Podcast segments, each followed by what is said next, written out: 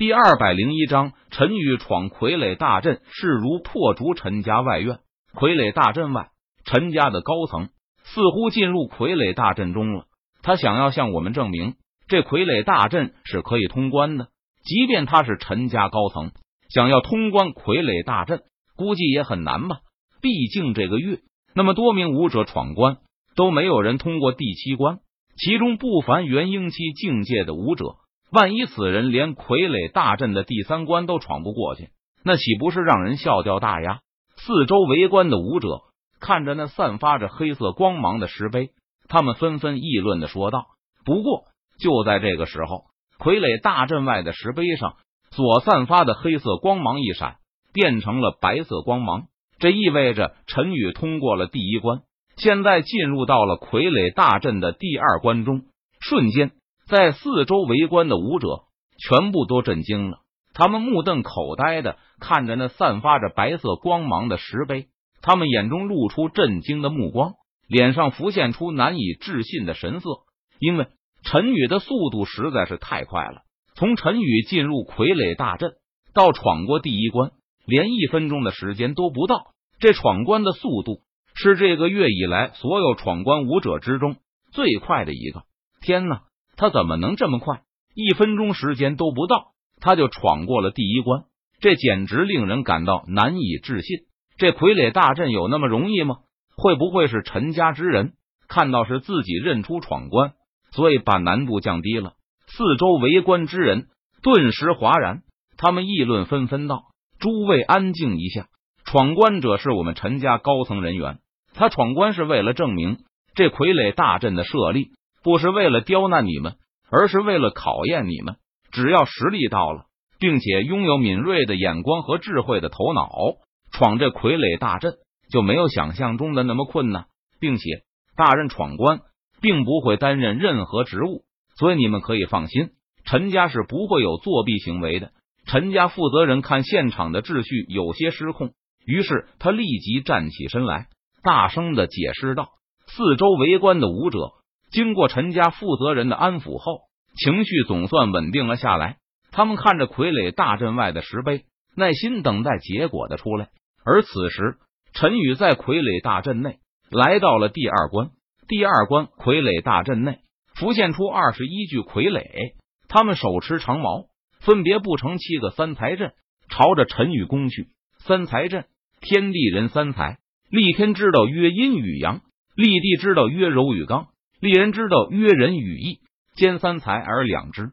因为天地人是宇宙间最基本的三才，天在上，地在下，人居中，从而天分阴阳二气，地有刚柔二性，人具仁义二德，故人能天人合一。所谓人法地，地法天，天法道，道法自然。三才之中存在着三生万物的玄机，从而达到天地合一，天人合一。天地人合一，当然，有时候即便你阵法再精妙，玄机再如何深奥，但是实力不够，也无法对强者造成丝毫的威胁。给我破！陈宇见状，他眼中寒芒一闪，右拳猛然轰出，轰！陈宇体内的灵力倾泻而出，可怕的力量席卷高空，震动苍穹。陈宇一拳。就将猛攻而来的二十一具傀儡全部轰成了碎片。陈宇根本没有去找三才阵的薄弱之处，他而是选择以力破阵。陈宇一拳就将全部傀儡轰成碎片，安然度过傀儡大阵第二关。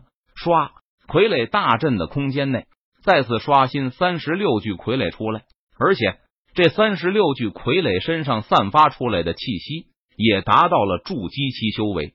四象阵，这一次三十六具傀儡不成九个四象阵，他们手持长矛，朝着陈宇猛攻而去。四象阵法：左青龙，右白虎，上朱雀，下玄武，中麒麟，暗东南西北中五行方位布置成阵。四象阵法发动，各按方位变化，循环出手，此进彼退，生生不息。奥妙无穷，威力强大。陈宇见状，脸色微沉，眼中精芒闪烁。他脚踩玄奥步伐，身形如幻影，在九个四象阵法之中不断穿梭。霸王拳，陈宇找到漏洞，他直接施展霸王拳，双拳抡起，霸道无双，可怕的拳意和力量汹涌而出，将一具具傀儡全部轰成粉碎。很快，陈宇便将三十六具傀儡全部打碎，顺利通过第三关。傀儡大阵第四关，四周浮现出四十五具傀儡，他们身上的气息达到了金丹期境界。轰隆隆，四十五具傀儡手持长矛，布下五行阵，朝着陈宇猛攻而去。五行阵法：金生水，水生木，木生火，火生土，土生金，金克木，木克土，土克水，水克火，火克金。五行相生相克，非常难以破解。但是陈宇知晓军团战阵大全。所有阵法的原理，因此陈宇很快便找到了五行阵法的薄弱之处，进行攻破。凌霄剑诀，长虹贯日。陈宇继承斩仙剑，他一剑劈出，撕拉一道如虹的剑气劈斩而出，瞬间将五行阵法中站在木字方位的傀儡直接劈成了两半。金克木，陈宇破开五行阵法之后，再逐个击破。很快，陈宇便将四十五具傀儡全部劈成了齑粉，顺利通关。傀儡大阵第五关，陈宇面前浮现出五十四具傀儡，他们的身上散发着元婴期武者的气息。五十四具傀儡手持长矛，布下九个六合阵，朝着陈宇猛攻而去。陈宇见状，他微微皱眉。五十四具傀儡相当于五十四个元婴期武者，并且五十四具傀儡还布下了九个六合阵，威力更强。陈宇想要消灭他们，还得费一些功夫。六合阵十分复杂，进退变化均按照五行八卦的方法。六人按照乾、坤、生、死、水、火等六门彼此呼应，轮番进攻，威力不凡。不过，陈宇却深知六合阵的薄弱之点，他手持斩仙剑，从死门入，生门出。陈宇手中斩仙剑挥动，劈斩出凌厉的剑气，将乾坤两个方位劈碎，水火两个方位自动瓦解。很快，陈宇逐个击破，将五十四具傀儡全部劈成齑粉，顺利通过第五关。